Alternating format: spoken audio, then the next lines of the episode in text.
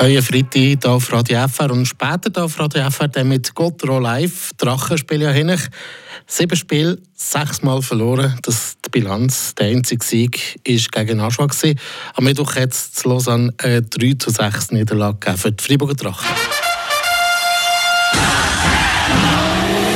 Gotteron Talk. Mit eurem Opel-Partner AHG Cars und dem neuen Opel Astra Electric. Ein mutiges und klares Design mit modernster Technologie. 100% elektrisch.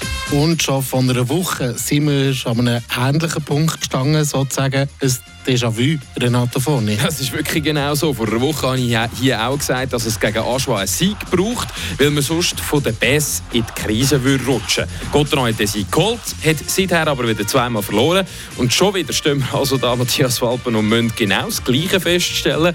Wenn Gotteron heute gegen das zweitletzte Kloten auswärts keinen Sieg holt, dann dürfen wir von einer Krise reden. Ist der Druck bei den Freiburger heute in diesem Fall schon wieder recht hoch, oder wie? Ja, die Freiburger haben Kloten viel zu verlieren. Die Klotner hingegen können einigermaßen befreit aufspielen. Und nochmal muss man an dieser Stelle klipp und klar sagen, die Freiburger Mannschaft die muss gegen das Kloten eigentlich gewinnen. Die Zürcher die haben eine schlechte Saison, müssen, äh, haben ausländische Spieler versetzt und den Trainer wegbefördert.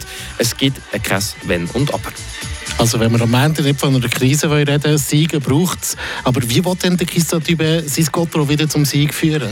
Was letzte Woche noch motivierende Worte gegeben hat vom Trainer, sieht es jetzt anders aus. Der Christian Dübe hat es nach dem Training gesagt, er ist am Ende von der Geduld. Die Linien die werden gemischt, auch im Powerplay. Und letzte Saison da hat das der Dübe viel gemacht, mit Erfolg.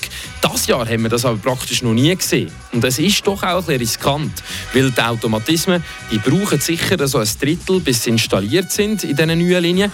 Und schon wieder haben wir ein Déjà-vu, Matthias Walpen. Mhm. Je länger der Match ausgeglichen ist, desto mehr rattert es in den Köpfen von Gotteron. Stimmt. Schafft es Gotteron das Spiel gegen Kloten mit der neuen Linie schon früh in eine gute Richtung zu drücken und die Krise nochmal zu verhindern?